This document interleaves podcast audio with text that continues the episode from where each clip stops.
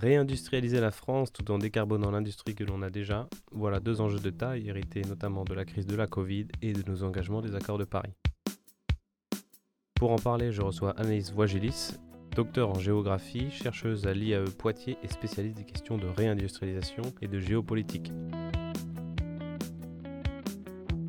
Vous écoutez Échange climatique épisode 25, comment l'industrie française peut-elle soutenir sa transition écologique?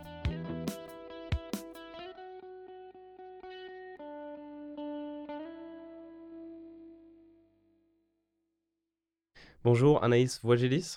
Bonjour. Est-ce que vous pouvez vous présenter s'il vous plaît? Je vais me présenter de manière assez succincte. Je suis euh, docteur en géopolitique de l'Institut français de géopolitique et maintenant je suis chercheuse associée à l'Université de Poitiers où je conduis des recherches sur les enjeux, les déterminants de la réindustrialisation de la France donc ça sous-entend tous les sujets qui vont être connexes à la réindustrialisation et pas uniquement une histoire de d'implantation d'usines dans nos territoires, mais comprendre toutes les ramifications qui sont liées à la réindustrialisation et surtout pour avoir une réindustrialisation qui soit euh, durable et soutenable. Si je vous dis, si l'énergie est le système sanguin de l'économie, l'industrie en est le métabolisme. Elle ingère les aliments sous leur forme brute, les minerais, l'énergie, les hydrocarbures, pour les transformer en substances et produits, barres d'acier, blocs de béton, poudre, qui permettront toutes les activités finales comme se déplacer, se nourrir. Vous avez peut-être reconnu, c'est une définition dans le PTF, le livre de chiffres. Qu'est-ce que vous pensez de cette, de cette image L'industrie, c'est le métabolisme? C'est une très bonne image, je trouve, parce que on ne se rend pas compte de la place très importante qu'a pris l'industrie, en tout cas les biens industriels, dans notre vie quotidienne.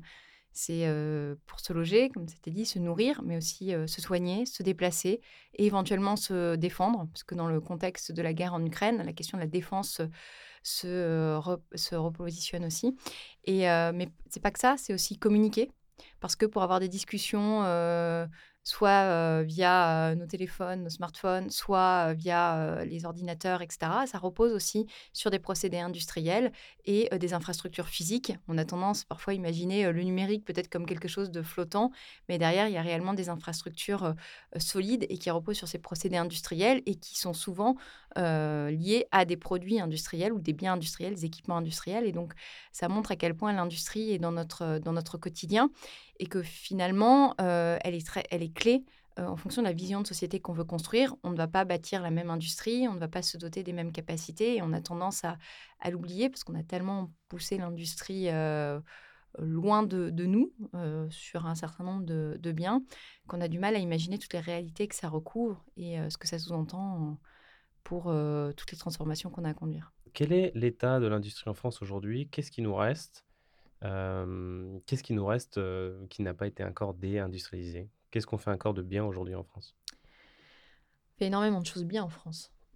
on ne le dit pas parce qu'on ne le, sait pas.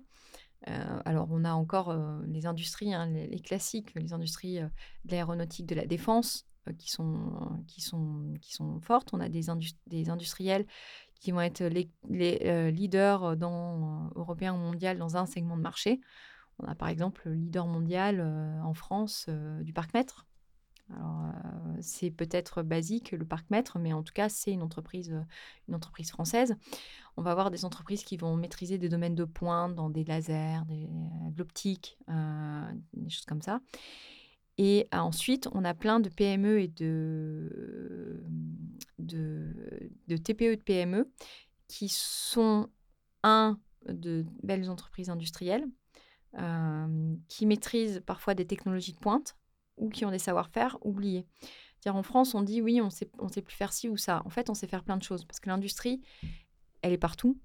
Elle est l'industrie du luxe. Elle peut être partout à Paris et en Ile-de-France et, et, en France. Et puis, on a plein d'autres industries qui, qui irriguent le territoire, mais qu'on ne connaît pas parce que ces entreprises ne font pas de pub, qu'elles sont sous-traitantes de rang 2 ou 3 euh, de fleurons industriels français, dans l'aéronautique ou même dans l'automobile, euh, ou dans, le domaine de la santé. On ne les connaît pas parce qu'elles euh, ne, sont pas visibles, elles ne sont même plus visibles à l'œil nu. C'est-à-dire que quand vous traversez une zone artisanale ou une zone industrielle, il y a plein d'activités industrielles qui sont en dehors des poncifs, qui ne sont pas des cheminées qui fument ou autres, et pourtant qui sont des activités dans les codes INSEE industriels qu'on ne voit pas. Des gens qui font de la chaudronnerie, qui vont faire de la mécanique de précision, qui vont faire de l'emboutissage, qui vont faire de la soudure.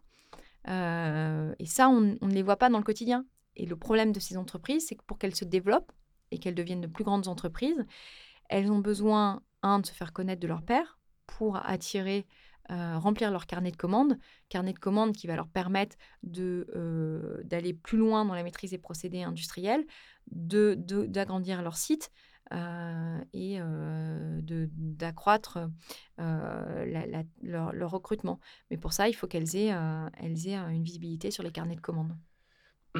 Alors, on fait encore plein de trucs bien. Néanmoins, on reste le pays le plus désindustrialisé de la zone euro. Qu'est-ce que ça signifie concrètement sur le chômage, sur notre balance commerciale, sur la géopolitique, sur notre souveraineté, sur notre capacité à mener, à, mener à bien notre transition écologique?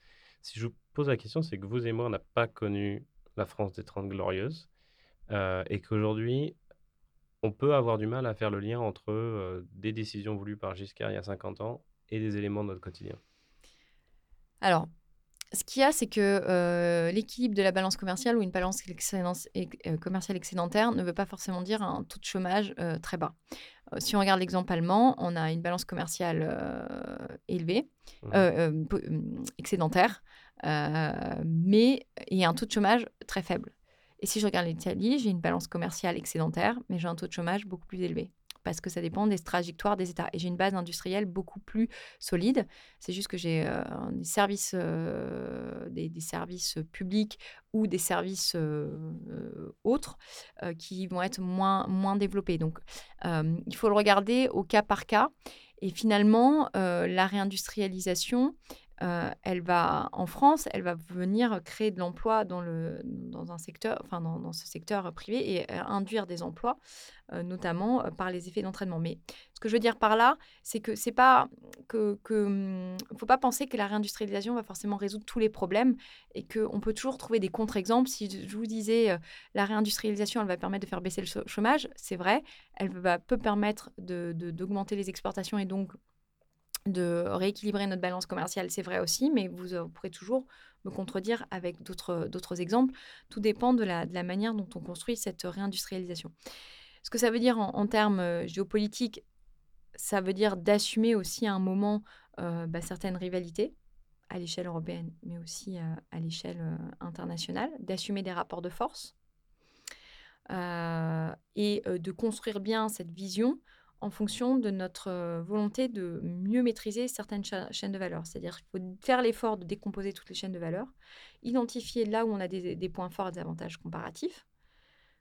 Par exemple, dans l'électronique, se dire où est-ce que la France a aujourd'hui euh, des avantages comparatifs sur le sujet euh, RD, bureau d'études, développement. On a encore des acteurs forts dans le domaine de l'électronique. Et de se dire, il y a certains points qu'on n'arrive pas à maîtriser. Mais est-ce que les points qu'on maîtrise peuvent nous permettre de bloquer des productions à l'étranger? Je prends l'exemple des semi-conducteurs. Euh, on voit qu'aujourd'hui, la production des semi-conducteurs, elle se passe principalement à Taïwan, 80 85% de la production de semi-conducteurs chez TSMC. Mais les Taïwanais, pour produire des semi-conducteurs, ils dépendent d'industries européennes. Ils vont dépendre de ARM euh, en, Royaume-Uni, ils vont dépendre de ASML, ils vont dépendre d'autres acteurs. Et donc, on voit bien que si on, était capable de se positionner comme une seule voie à l'échelle européenne, on pourrait dire, eh bien, on peut créer ce rapport de force parce que les autres ont une capacité dépendante de nous. Mais il faut vouloir assumer ce rapport, ce rapport, ce rapport de force et de se dire qu'on a un moment, la volonté, ce qu'on va chercher à créer, c'est la maîtrise de points clés de ces chaînes de valeur pour euh, pouvoir négocier avec les autres et pas être le dernier servi quand il s'agit de distribuer des semi-conducteurs et pas passer après euh, la Chine, euh, l'Asie de manière générale ou les États-Unis. Et puis, il y a ce qu'on veut maîtriser de manière clé sur notre territoire et donc on va rapatrier. Avant de parler de réindustrialisation, je voudrais qu'on parle de déindustrialisation. Est-ce que vous pouvez nous raconter un petit peu la France des 30 glorieuses en termes d'industrie? Quels étaient les grands secteurs, grands fleurons nationaux, qu'est-ce qu'on produisait à l'époque, euh, voire même qu'on exportait, qui nous garantissait une certaine souveraineté qu'on ne produit plus aujourd'hui? Alors d'une certaine manière, euh, on produisait beaucoup plus de choses en termes de, diversité de produits, mais on n'était pas sur les mêmes euh, volumes. Par exemple, si je prends l'exemple du textile, on avait une industrie textile très forte en France qui s'est effondrée à partir des années 70, euh, et puis il y a eu la, fin d'un certain nombre d'accords internationaux et l'ouverture de, de, certains pays comme la Chine, donc, qui ont modifié totalement l'organisation mondiale de la production mais on ne produisait pas autant de textiles euh, qu'aujourd'hui, parce qu'aujourd'hui, on a une consommation de masse euh, de ces biens qui fait que euh, on n'est pas du tout sur le, même volume de production. Et en plus, on, ne le fait presque plus en, France. Mais donc, on avait cette industrie pour, pour se vêtir, on avait une industrie agroalimentaire. Aujourd'hui, la, la, balance commerciale de l'industrie agroalimentaire est encore à l'équilibre, mais on voit qu'elle s'érode d'année en année avec la concurrence de produits étrangers qui viennent aussi du monde entier avec des boucles de production qui sont parfois totalement incohérentes. On avait une production euh, aéronautique qui reste un des fleurons industriels euh, français, on avait le ferroviaire, on avait l'automobile, en tout cas on avait euh, presque l'ensemble des productions nécessaires euh, à notre autonomie, ce qui ne voulait pas dire qu'on n'avait pas des intrants qui venaient de l'étranger. On a depuis euh, des, euh, dizaines, enfin des dizaines, des centaines d'années plutôt, on a des intrants qui viennent de l'étranger. on importe depuis très longtemps le cacao, le café et d'autres choses qui ont été liées aussi à l'essor de, de, la mondialisation. Mais c'était une base industrielle qui était au départ aussi très tournée vers le marché intérieur et pas forcément l'exportation. en tout cas, on avait de l'exportation, mais pas dans la, même mesure que ce qu'on peut connaître aujourd'hui, ce que peuvent connaître certains, certains pays. Et on avait surtout des grands programmes qui étaient liés à la volonté du général de Gaulle d'assurer l'indépendance de la France dans des domaines qu'il jugeait stratégiques, l'aéronautique, euh, les télécommunications. Alors, il y a eu le plan calcul qui a été, euh, qui a été un, un, échec. C'était vraiment cette volonté de se dire que la France devait être dépendant, indépendante, et notamment par rapport aux États-Unis. Et puis, petit à petit, là, on a perdu euh, toutes ces choses avec la vente de fleurons industriels, alors qui ont été d'abord, pour certains qui étaient publics, qui ont été nationalisés, puis qui ont été vendus à des grands groupes étrangers. Publics puis privatisés? Oui, bah oui privatisés, nationalisés pour certains, puis privatisés, et ensuite vendus en général par, par découpage à différents groupes. Une dernière grande, grande vente qui a choqué l'opinion publique, c'est la vente d'Alstom à GE, en tout cas d'une des branches d'Alstom à GE. donc voilà, vous avez un petit peu répondu à ma prochaine question. Pourquoi les, usines se sont-elles mises à fermer massivement derrière? Vous avez parlé de la mondialisation. dans les différents interviews que j'ai entendus de vous, vous parliez aussi d'une volonté politique.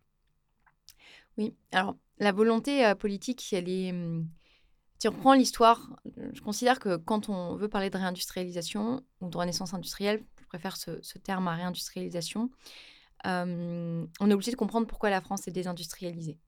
Et une, des choses qu'on peut constater, c'est que la France n'est pas l'un des seuls pays, euh, on va dire, du monde occidental, entre guillemets, à avoir vu euh, une érosion euh, de, sa base industrielle. On voit aussi que le poids de l'industrie dans le PIB allemand a diminué. On voit la même chose en Italie. Par contre, la France, il y a un recul beaucoup plus euh, massif, notamment à partir des années 90, et une difficulté à euh, repartir dans des secteurs qui, qu'on pourrait juger clés au regard des avantages comparatifs ou des intérêts stratégiques du pays. Et cette désindustrialisation, elle commence dans les années, euh, milieu des années 70 avec euh, euh, les, deux chocs pétroliers. elle se poursuit, on va dire, jusqu'au choc un peu de la crise de 2008-2009. Et il y a à la fois des facteurs macroéconomiques, il y a à la fois une évolution du cadre mondial, et puis il y a eu, je pense, un consensus au sein des élites, à la fois politiques et économiques, sur l'idée que l'industrie n'était plus un secteur clé dans une économie, on va dire, mature, et qu'il fallait se concentrer sur les tâches en amont et en aval de la production, et puis qu'on arriverait à créer de la valeur dans d'autres secteurs.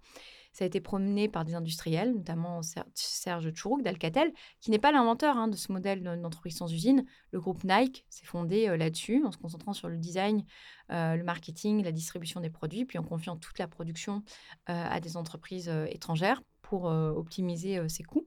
Mais en tout cas, ça a été porté par, par certains dirigeants qui se sont dit, cette production, on peut la confier à d'autres, avec des réussites, à mon avis, très différentes, prouvant que ce modèle, s'il peut exister dans certains cas, n'est en tout cas pas la panacée, et puis ne doit pas être le cap que se donne une nation.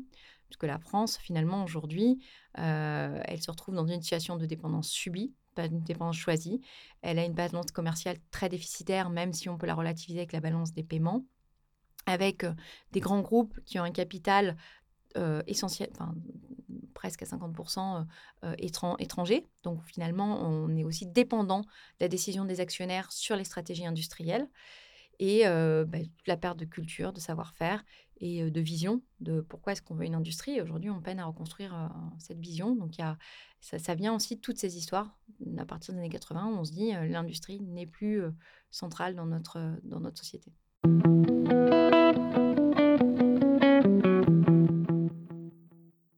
Donc, euh, prochaine question peut-être un petit peu bizarre, mais où vous mettez le curseur entre la volonté politique et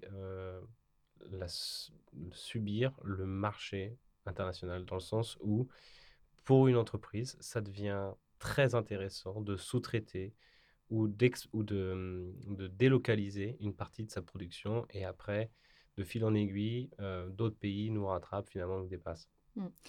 Alors, je pense qu'il y, a un pour les entreprises, il y a des entreprises qui n'ont pas choisi ce modèle, qui ont décidé de rester en France et de faire de la France de produire en France une fierté et un axe de leur développement commercial et de leur, de leur, de leur communication. Ce qu'il ce qui y a, c'est que quand les grands donneurs d'ordre se délocalisent, ils vont entraîner avec eux de, de fait, euh, de force parfois, et de fait en tout cas, euh, leurs leur sous-traitants. Et l'équilibre, euh, en effet, entre ce qui est la volonté politique et ce qui est du ressort des entreprises n'est pas forcément simple à trouver.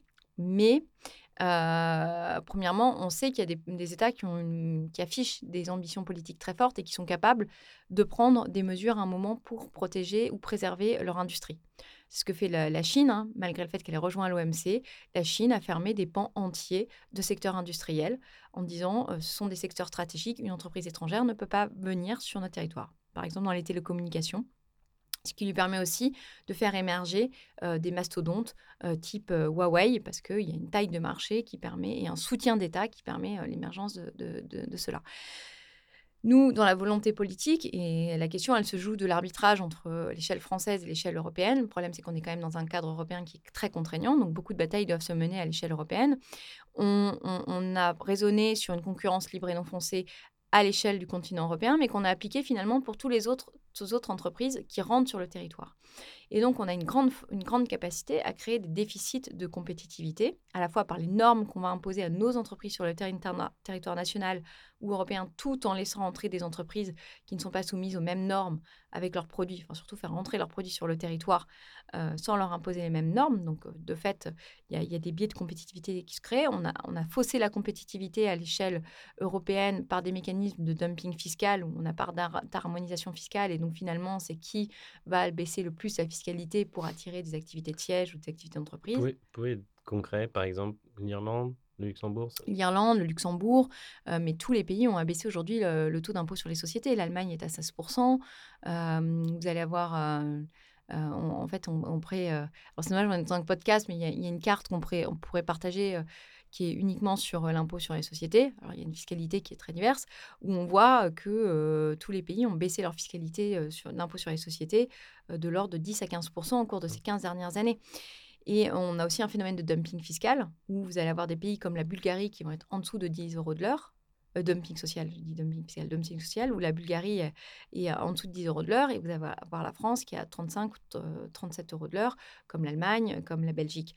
Et, et le problème, c'est que l'Europe, elle a été pensée pour une harmonisation vers le haut, et aujourd'hui, elle se retrouve sur des phénomènes de concurrence qui rendent complexe ce mécanisme de réindustrialisation et qui entretiennent aussi tous les débats sur la compétitivité prix et alors qu'on pourrait positionner ça sur la compétitivité, euh, la compétitivité euh, hors coût. Et après, il y a les stratégies d'entreprise. Et euh, bien entendu, il y a l'idée de toujours s'approvisionner au moins cher. Et là, c'est tout l'enjeu dans le contexte actuel de se dire, mais en fait, il n'y a pas que le prix qui compte. Il y a d'autres arguments qui doivent être mis en, en avant. Alors déjà, un, par les phénomènes d'automatisation, etc., dans un certain nombre de cas, le différentiel de prix ne se fait pas toujours. qu'on peut se questionner sur les stratégies d'entreprise et notamment avec les mécanismes prix de transfert, euh, de, de, remontée vers, euh, enfin de, de, de, coûts de, de, sièges qui vont être imposés à certains sites, etc. Et donc, ils vont, peuvent euh, fausser, qui vont induire un, une compétitivité prix qui va être différente. Et on peut se questionner sur le choix des entreprises très, très, très, très frontalement. Quand on dit c'est pas possible de produire par exemple des véhicules légers en France parce que c'est trop cher, on a l'exemple de Toyota qui produit dans le nord des véhicules légers. Donc ça montre bien aussi qu'il y a derrière euh, quelle est la stratégie du groupe, quel est le prix de revient qu'il met et euh, comment est-ce qu'il décompose euh, le calcul de son prix d'un véhicule. Et donc derrière ça, ce qu'on voit, c'est que bien parfois le, déficit de compétitivité existe, sûrement. Il ne faut pas nier le débat, il faut le poser de manière très honnête, objective. Mais il y a aussi des stratégies d'entreprise qui sont liées à la répartition de la valeur qui vont être au sein de l'entreprise et plein d'autres questions comme celle-ci. Ça fait, ça fait deux points à l'actif de, l'Union européenne. du coup, ben, je vais mettre les, les, pieds dans le poids. Vous, qu'est-ce que vous pensez de l'Union européenne? Est-ce que c'est c'est un boulet dans la réindustrialisation, dans la, le mot que vous utilisez tout à l'heure, c'était la renaissance industrielle française. Est-ce que c'est un boulet pour la France, pour, pour les autres pays? Ou alors, est-ce que ça peut être un atout? Je ne pense pas que ce soit réellement un boulet je vais expliquer pourquoi. Un, parce qu'il y a des pays dans le contexte européen qui s'en sortent très bien avec des structures de coûts similaires à la France. Euh, L'Allemagne, alors l'Italie qui a une structure de coûts un peu différente, mais qui arrive aussi à, garder une base industrielle solide. vous avez des pays dans le nord de l'Europe qui ont des stratégies industrielles différentes, mais qui arrivent à, être plus performants que la France. Donc on, est sur quelque chose qui est aussi la stratégie des États euh, au sein de l'Union européenne. Et on a des, pays qui vont être beaucoup plus offensifs dans la construction des réglementations européennes que ne vont l'être euh, que ne va l'être la France. Par exemple, on a des batailles euh, qui se font autour de la taxonomie. Alors, je m'écarte un peu de, la, de, sujet industriel, mais de la taxonomie autour de est-ce que le nucléaire doit être une énergie verte ou pas une, une énergie, enfin une énergie oui, verte ou, une énergie de transition. Il y, a des batailles normatives à les conduire à l'échelle européenne pour avoir des réglementations qui euh, soient plus favorables à notre tissu industriel existant.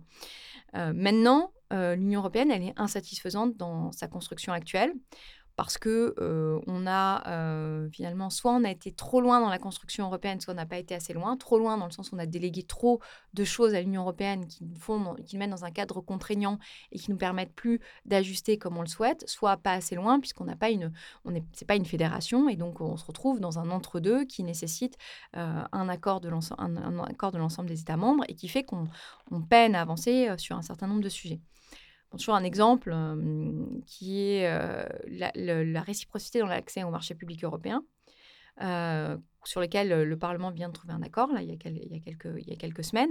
C'est un sujet qui avait été mis sur la table en 2008 ou 2009 par Nicolas Sarkozy, qui est de dire, pour qu'une entreprise étrangère puisse répondre à un marché public européen, il faut que de la même manière, les entreprises européennes puissent répondre au marché public de ce pays. Et on se rend compte que l'Europe a un taux d'ouverture très élevé des marchés publics quand les autres pays ont un taux d'ouverture qui est euh, beaucoup plus faible. Euh, la Chine, euh, presque, c'est très difficile d'accéder aux marchés publics, mais c'est pareil au Japon, aux États-Unis. Et ce qui est quelque chose de simple, a mis beaucoup de temps à aboutir parce que au sein de l'Union européenne, vous avez des États qui ont des stratégies et des visions différentes.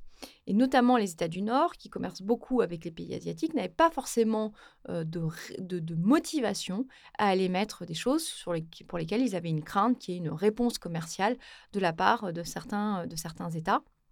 Et là, euh, avec la montée en puissance de la Chine sur un certain nombre de sujets euh, critiques euh, dans, pour, pour, la réindustrialisation, à la fois la maîtrise des matières premières critiques, que ce soit sur l'extraction ou le raffinage par des entreprises chinoises, toute la stratégie mise en œuvre dans le cadre des nouvelles routes de la soie, etc., fait que, et aussi son positionnement sur certains secteurs clés pour des industries, pour l'industrie allemande, par exemple la machine, la machine-outil, où la Chine prend des positions sur la robotisation, etc., font qu'on a un repositionnement de l'Allemagne euh, par rapport à, la Chine dans le cadre européen. Et ça se traduit notamment à travers euh, la position que prend l'Allemagne dans les projets d'intérêt euh, européen commun, les, les PIEC, où l'Allemagne va être très présente dans beaucoup de PIEC, que ce soit le PIEC qui est consacré aux, batteries, aux, batteries, au cloud. il doit y en avoir un sur l'hydrogène, un petit doute, c'est possible que je fasse une erreur. En tout cas, on voit que les entreprises allemandes sont très présentes dans, ces programmes. et ça montre bien aussi l'évolution de l'Allemagne par rapport à ces pays. Et après, l'Union européenne, elle a plein, d'injonctions contradictoires, mais qu'on retrouve à l'échelle des États. Ah, je suis désolée, les réponses sont, un peu longues et euh, touchent plein de sujets. c'est par exemple tout ce qui va être, on parle de, Green Deal à l'échelle européenne, donc euh, transition euh, énergétique et euh, environnementale. Et en parallèle, on, donc, on, a la volonté d'autonomie stratégique de, l'Europe. Et c'est comment est-ce qu'on arrive à concilier cette volonté d'être plus vertueux sur le plan environnemental, notamment avec tout le bloc énergie renouvelable, donc il devrait poser des questions de relocalisation ou de rapatriement de ces productions sur le territoire européen. Et en parallèle, euh, on, a la question euh, de l'autonomie euh, stratégique, c'est-à-dire que beaucoup de choses sont faites à l'étranger, ou en tout cas les intrants viennent de l'étranger, et donc on n'est pas en situation d'autonomie. et on pourrait le, voir sur d'autres sujets. On, voit bien que les positions parfois prises par Thierry Breton et la vision de Margaret Vestager ou d'autres commissaires européens peuvent être un peu un peu, un peu différentes. Et donc, c'est comment est-ce qu'ils arrivent à construire une vision à 27 en sachant que les commissaires européens même s'ils sont commissaires européens, sont quand même nommés sur proposition des, pays. Et donc, ils portent, bon gré, mal gré, aussi un peu une part de patriotisme au fond d'eux.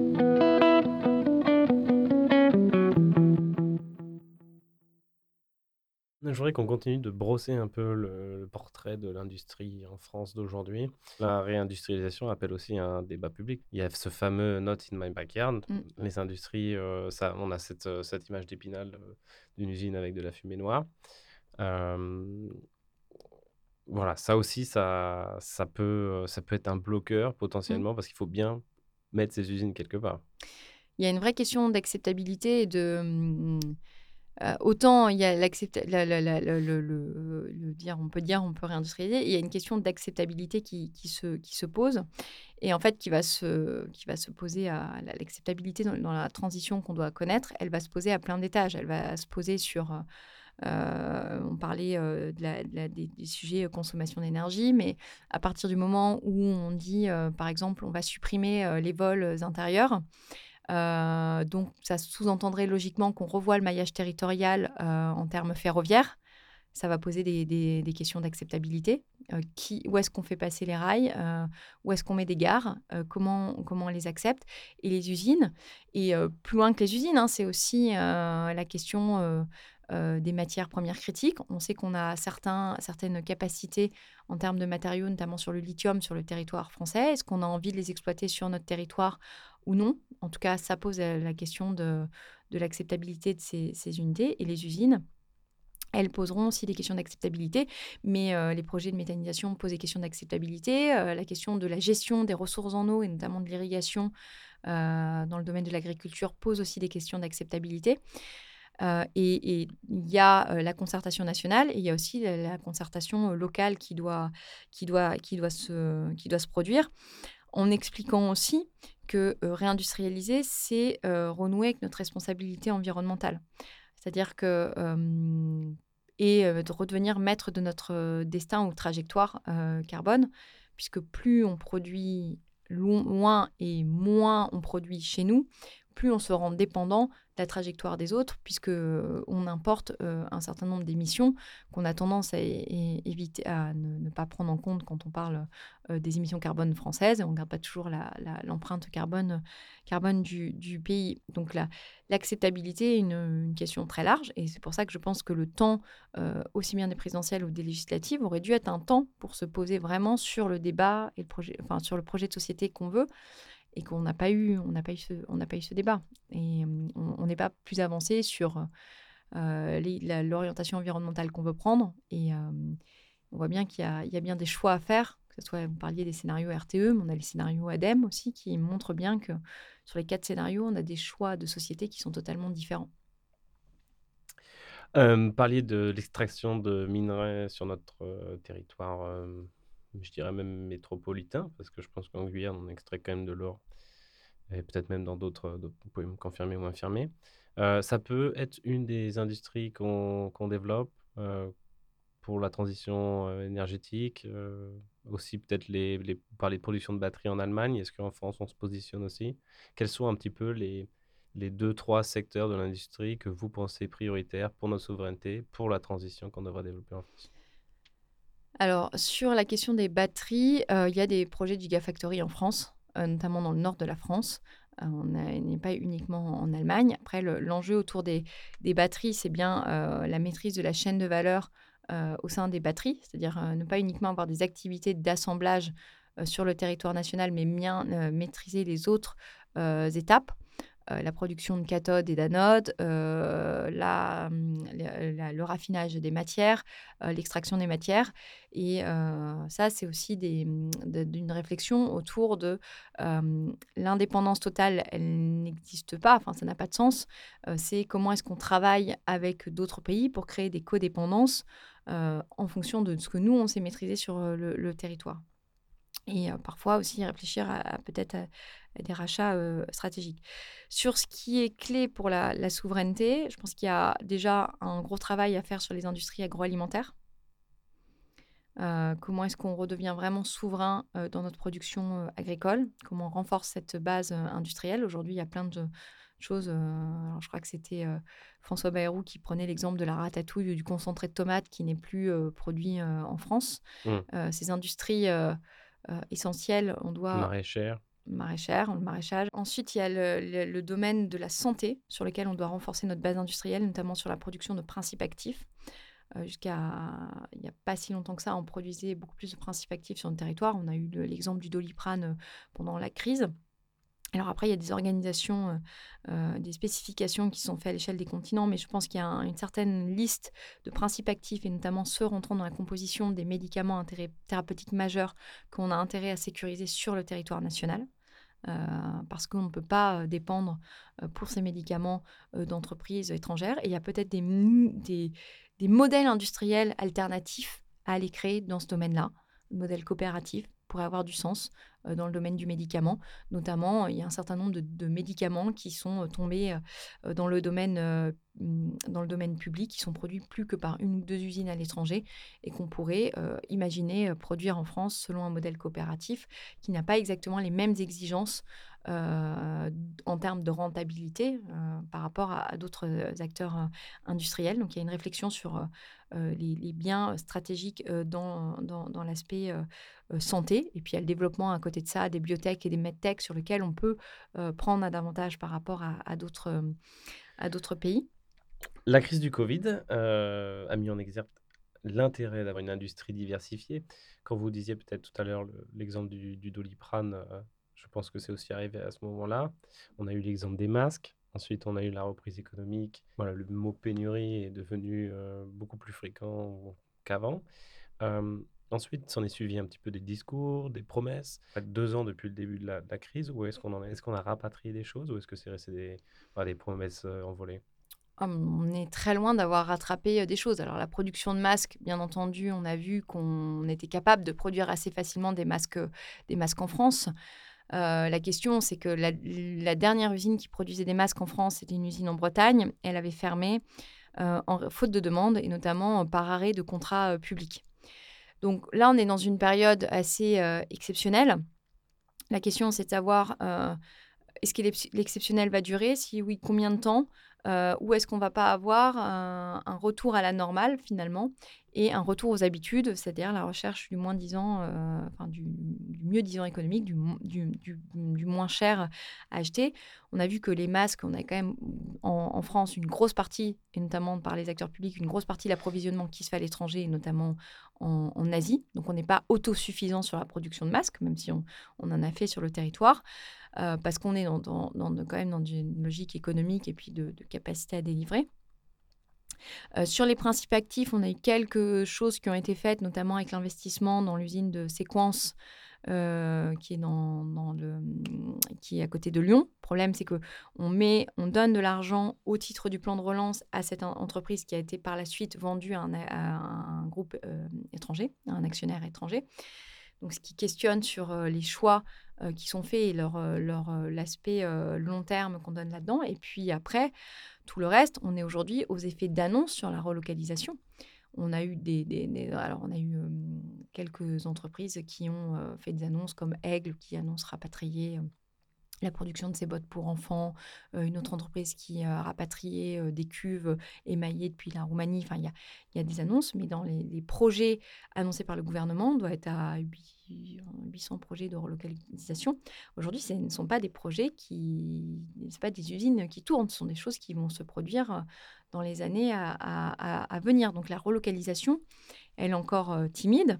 Et puis la relocalisation, elle va dépendre aussi des stratégies et trajectoires d'investissement des entreprises. Donc, si on est sur un mouvement de temps long, le réinvestissement va profiter à, la, France. Si on a un retour à la normale, dès qu'on a un, lissage post, enfin, dire, un, retour au calme du côté de l'Ukraine et puis une fin définitive de la, crise sanitaire, alors ce sera encore des vœux pieux.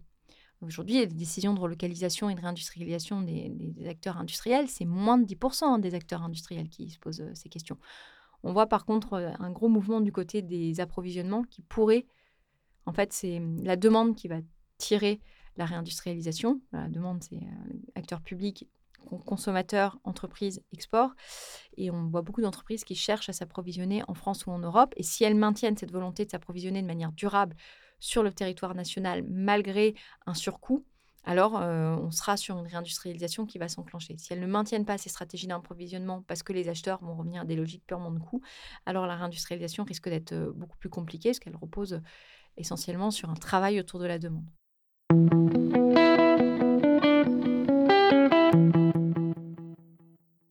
Pas pour plomber l'ambiance, mais je voudrais poser deux questions euh, qui, me, moi, me donnent un petit peu de doute quant à la capacité de la France à se réindustrialiser prochainement. Euh, c'est même Nicolas Goldberg qui m'en parlait dans un épisode euh, précédent. quand on voit le, prix de l'électricité qui explose en France, bien plus qu'en que, qu'en Allemagne, par exemple, les entreprises, elles vont avoir beaucoup de mal à, produire euh, en, en restant dans leurs coûts. Oui, mais la, question de l'augmentation du prix de l'électricité, ce qu'il faut savoir, c'est est-ce que c'est un mouvement qui est durable ou un mouvement qui est temporaire? Si c'est un mouvement qui est temporaire, euh, on peut mettre en place des mesures avec les acteurs, par les acteurs publics. Jusqu'en 2024 à peu près. Tout un, tout un, et tout un, donc il y a les mesures côté acteurs publics et les mesures d'efficacité que les entreprises peuvent prendre. Mmh. J'ai bien dit à court terme, parce que selon mmh. RTE, il y aura des tensions jusqu'en 2024. Euh, et, bien entendu que ça complexifie la, réindustrialisation, mais il y a une multitude de choses qui complexifient la réindustrialisation et qui font que c'est un, un, un, pari gagné. Et c'est comment est-ce qu'on à la fois comment est-ce qu'on travaille sur les structures de coûts des entreprises avec des, un travail très précis sur tous les postes de coûts et voir si on peut essayer de gagner sur ces coûts. Donc, il y a les mesures d'efficacité énergétique qui, se posent. Il y a les, mesures de, de, gain de productivité au sein des usines en travaillant sur tous les indicateurs possibles et imaginables. Et puis après, il y a des mesures d'accompagnement qui vont, qui vont devoir être prises pour, notamment pour soutenir les électro-intensifs qui euh, aujourd'hui, on a un avantage comparatif avec une électricité plutôt euh, décarbonée par rapport à d'autres acteurs, que ce soit euh, l'Allemagne ou des pays, et donc les pays de, l'Est d'Europe. Et donc, il faut utiliser cet avantage comparatif. Mais il est évident qu'il va falloir garantir certains prix, notamment pour les électro-intensifs, ce que font tous les pays en dehors de l'Europe, la Norvège, le Canada, etc. on va passer maintenant un petit peu au chapitre décarboner l'industrie. Donc l'industrie, c'est 13% du PIB, mais c'est aussi 20% des émissions nationales de, gaz à effet de serre. Euh, vous ai entendu dire aussi que l'industrie, c'est un petit peu le secteur qui peut permettre de favoriser aussi la décarbonation des autres secteurs. Oui, il est évident que l'industrie, elle apporte des réponses techniques. Alors, bien entendu, si on regardait de manière totalement objective à travers, au-delà des émissions de l'industrie, il y a aussi toutes les émissions liées au transport, et notamment au transport de biens industriels. Donc, on pourrait la regarder de manière plus globale, mais l'industrie apporte a une capacité à apporter des réponses techniques à ces sujets de, de, carbone, enfin de décarbonation de l'économie, qu'elle est en elle-même peut travailler sur une décarbonation de, de, ses productions. notamment, il y a tout, le travail qui est en train de faire pour être décarboner les, les, industries, les industries lourdes, le travail qui est fait à, Dunkerque, les réflexions qu'ont les électro-intensifs là-dessus. Et donc, la réindustrialisation, c'est aussi une réponse au, sujet des de, notre, trajectoire carbone à nous. C'est-à-dire qu'aujourd'hui, euh, on importe des produits qui sont produits euh, avec un plus fort contenu carbone au regard du mix énergétique des pays d'où ils viennent. Et donc, plus, euh, plus on produit sur le territoire, plus on va être maître de cette trajectoire carbone, puisque ça va être nos choix à nous. C'est-à-dire, si je produis de l'acier euh, à partir d'un mix énergétique décarboné, je serai mieux disant d'un point de vue environnemental que si je produis de l'acier à partir euh, d'une électricité euh, faite dans une, centrale à, charbon. Et donc, c'est aussi ça qu'on dit à travers la réindustrialisation, c'est de se dire, regardez les impacts carbone des productions sur l'ensemble de la chaîne de valeur, pas uniquement à l'échelle d'une usine, et regardons comment est-ce qu'en produisant en France, on peut réduire l'ensemble des postes d'émission, et puis comment est-ce qu'on peut euh, penser des produits euh, en retravaillant sur euh, ce qu'est le produit, etc., pour abaisser son, contenu carbone. Donc justement, d'où viennent ces émissions? C'est énorme, 20% pour 13% de, PIB, 20% d'émissions nationales. D'où viennent ces émissions? Et est-ce que vous avez des pistes pour éventuellement, pour éventuellement les faire baisser? Euh, les, C'est l'industrie lourde, j'imagine, qui le plus on, sait qu'on a, on a une concentration sur euh, un certain nombre de sites des émissions, mmh. euh, notamment tout ce qui va être donc les, la production d'acier, d'aluminium. donc on, a, on a une carte, notamment il y a une carte qui a été faite, je crois, une très bonne carte qui a été produite par une journaliste du Monde pour montrer tous les, gros postes émissifs de carbone en France on a une, donc une recherche d'efficacité sur les procédés industriels à avoir pour tout l'ensemble des autres sites. donc il y a la production en tant que telle qui va émettre, et puis après il y a toutes les étapes en amont et en aval qui vont être émissives en termes de carbone. Quand vous dites la, la production en elle-même qui va émettre, c'est les réactions chimiques, c'est ça?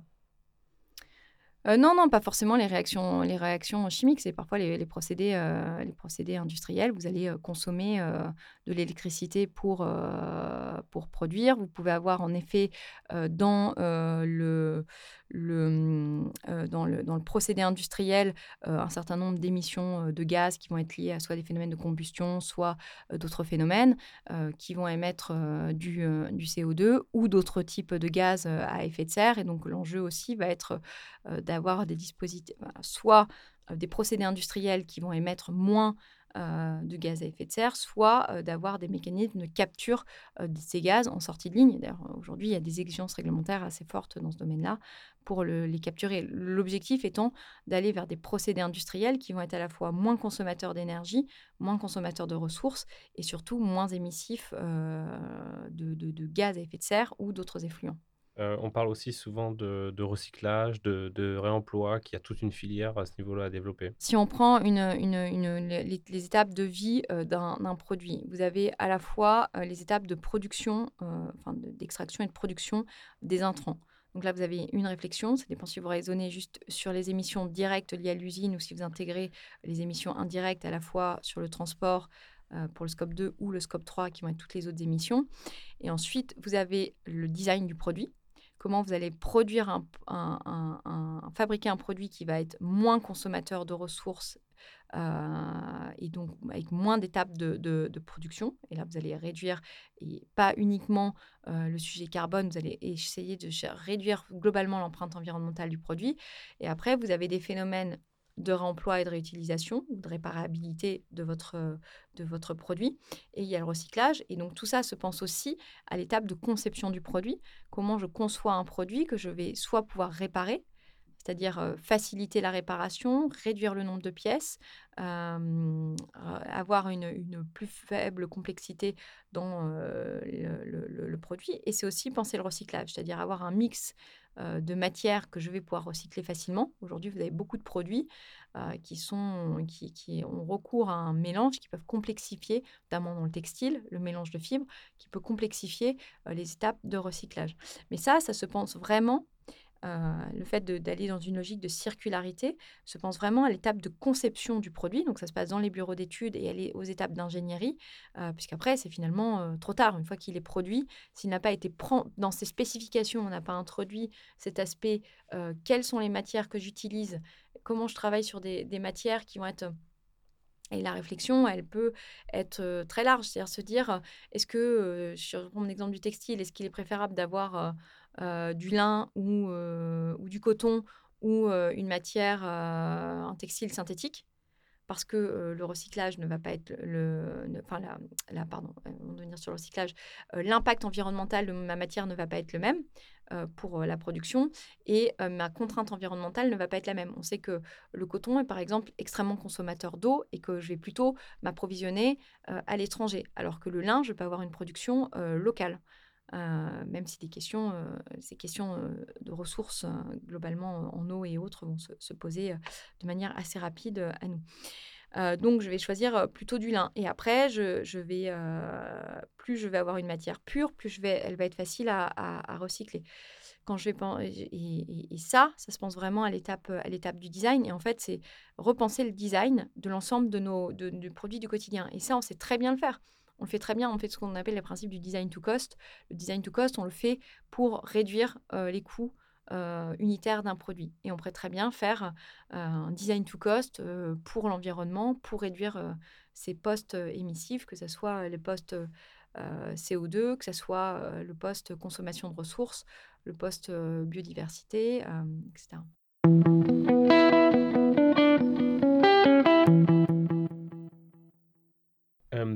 L'effort de décarbonation, ça risque de rendre les produits et les substances un peu plus chers que, ceux de nos voisins qui n'auront pas fait le même effort.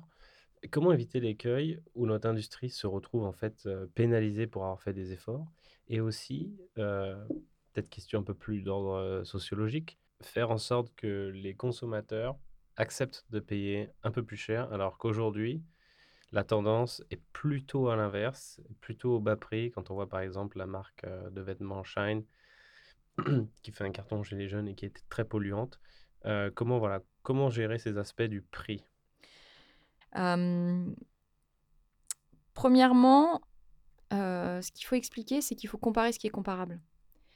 Je ne peux pas comparer un Shine avec un 1083 ou un slip français parce que je ne suis pas du tout sur la même qualité de produit, je ne vais pas du tout m'adresser au même consommateur. Euh, j'en ai un qui va être plutôt du bas, de gamme, euh, consommation de masse, et j'en ai un qui va être plutôt sur du moyen de gamme et des, des gens qui achètent déjà des produits dans cette gamme de prix euh, parce qu'ils vont chercher une qualité différente que ce que j'ai dans la fast fashion. Un prix, le prix d'un vêtement 1083 ou slip français, c'est à comparer avec une marque comme euh, Levis et pas comme Shine.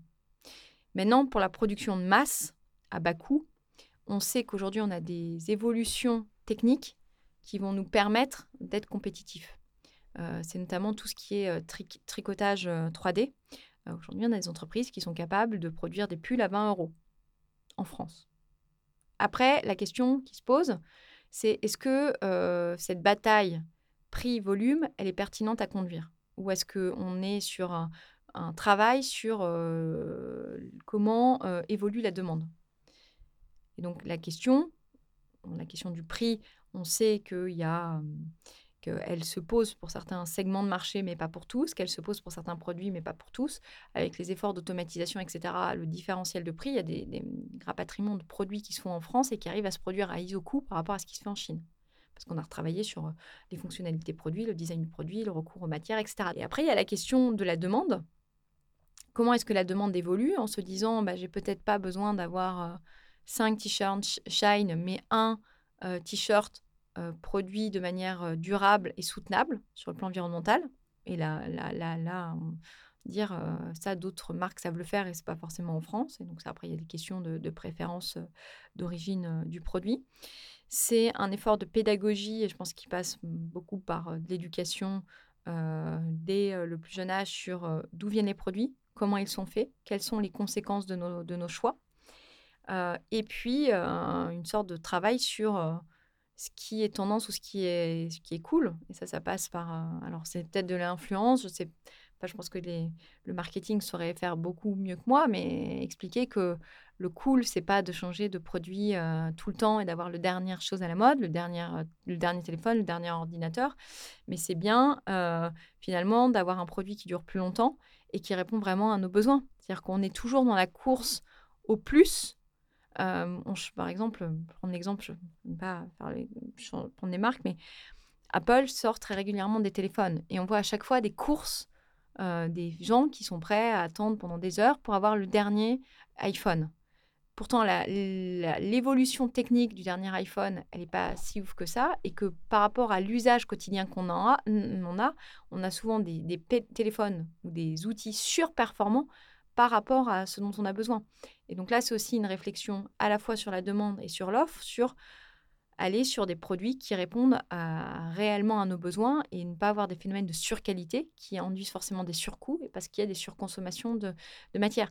Donc, j'ai bien conscience que je ne réponds pas totalement à la question parce que il y a des effets de réglementation aussi qu'on peut mettre en place pour contraindre certaines évolutions. Il y a le travail sur la demande et d'incitation à aller vers des choses mieux disantes qui passent forcément par des phénomènes d'éducation, euh, et puis de, transparence beaucoup plus forte sur les chaînes de valeur.